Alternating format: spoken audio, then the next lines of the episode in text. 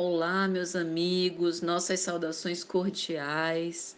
É com muita alegria que estamos aqui mais uma vez para o Roteiro Espírita, essa, esse grande canal de difusão do Evangelho de Jesus.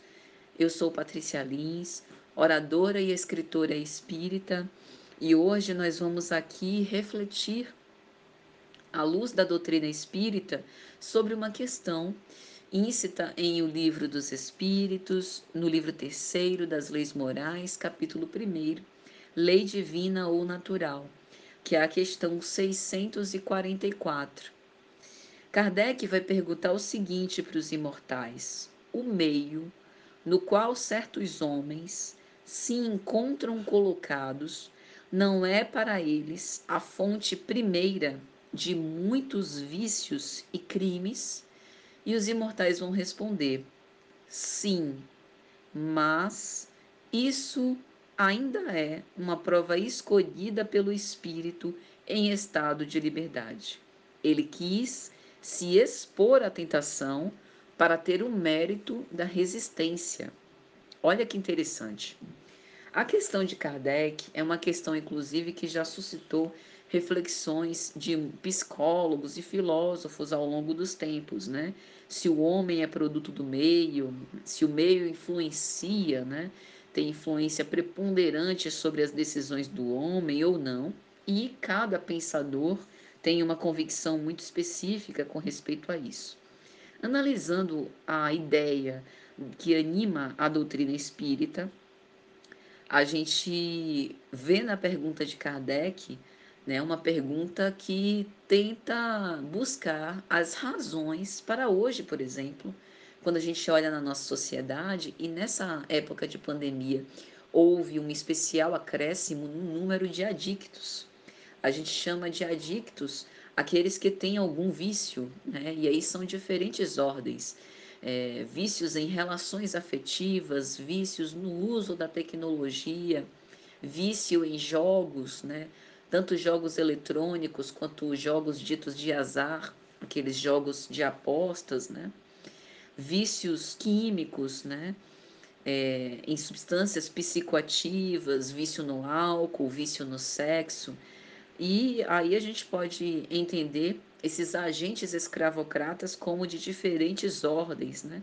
Então, o fato da gente nascer num ambiente que propicie o desenvolvimento desses vícios né, não seria a fonte é, dessas adicções? Isso é interessante porque se os espíritos respondessem que sim, e eles respondem, mas fazem uma ponderação. Se eles respondessem unicamente que sim, concordando com Kardec, sem nenhuma ponderação, né, sem nenhuma conjunção adversativa, digamos assim, isso seria preocupante, porque aonde a responsabilidade individual dos sujeitos? A gente sabe, e a psicanálise até nos ajuda a explicar sobre isso, que há uma predisposição né, da própria compleição psíquica, que muitas vezes é predisponente aos vícios, é, existe um caráter hereditário, existe um potencial viciante da droga ou do agente viciante, que precisa ser considerado, e o contexto social e o contexto cultural em que aquele sujeito é, viveu né, e foi construindo a sua personalidade. Então, sob o ponto de vista espiritual, os espíritos vão dizer a Kardec que ainda é uma prova escolhida pelo espírito em estado de liberdade, ou seja, quando nós estávamos fazendo o planejamento reencarnatório e quase sempre a gente tem condições de participar desse processo, né? Algumas vezes escolhendo o gênero de provas, outras nem isso, mas em grande parte das vezes escolhendo o gênero de provas, quando o espírito goza de liberdade, ele consegue ter uma visão mais ampla sobre as suas existências, no mais às vezes malogradas, e as perspectivas que ele terá de êxito naquelas experiências do renascimento. E às vezes ele escolhe uma prova difícil como renascer num meio né, que o influencie, mas essa influência não é preponderante. Né? Aliás, na questão 645 vai se falar sobre isso. A gente pode até falar depois em outro podcast que não há arrastamento irresistível para o mal.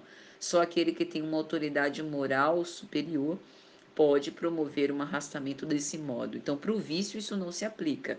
Há uma influência, é verdade, uma tendência, mas o espírito imortal pode escolher opor-se a isso. E aí os espíritos ainda dizem: ele, ou seja, o espírito reencarnante, quis se expor à tentação para ter o mérito da resistência. Eu me lembro que em o Evangelho segundo o Espiritismo, no capítulo de número 7, Bem-aventurados os pobres de espírito, há uma mensagem de Lacordaire, e as mensagens de Lacordaire são fabulosas, né? É, no item 11, o orgulho e a humildade. A mensagem, a leitura é insubstituível, recomendo fortemente, mas tem um trecho em que ele vai falar dos casos, por exemplo, né, daquelas moças pobres, devotadas ao trabalho, entregues às privações, que muitas vezes ficam em si mesmadas em tristes pensamentos e choram, querendo viver na riqueza, né? e veem aquelas mulheres bem vestidas, estouvadas, alegres e ricas, e por vezes alimentam intimamente o desejo de serem ricas também. E aí Lacordaire vai dizer: Cala-te, filha. Se soubesses quantas lágrimas e dores, sem conta, se ocultam sob esses vestidos bordados, quantos suspiros se asfixiam sob o ruído dessa orquestra feliz, preferirias teu humilde retiro e tua pobreza.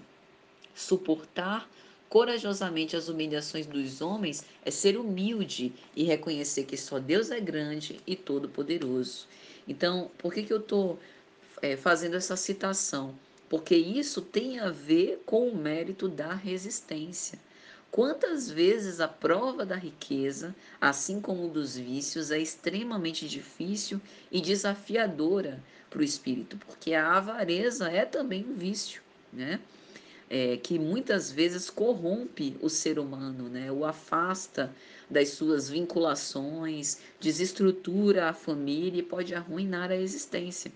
Então, o mérito da resistência é justamente permanecer nesses círculos sem deixar é, que isso de algum modo possa nos corromper.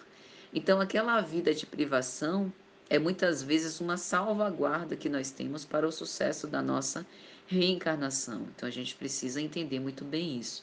Mas há casos que o espírito opta renascer num ambiente predisponente justamente para que ele tenha o poder de escolha nas mãos. E uma vez que ele foi elucidado antes de reencarnar e tem o mecanismo da prece com o qual pode se conectar com os benfeitores espirituais, com o seu mentor espiritual, ele sempre pode vencer se tiver para isso uma vontade muito firme. Então é isso, meus amigos. Esperamos que tenha sido de alguma sorte útil e até a próxima, se Jesus assim permitir.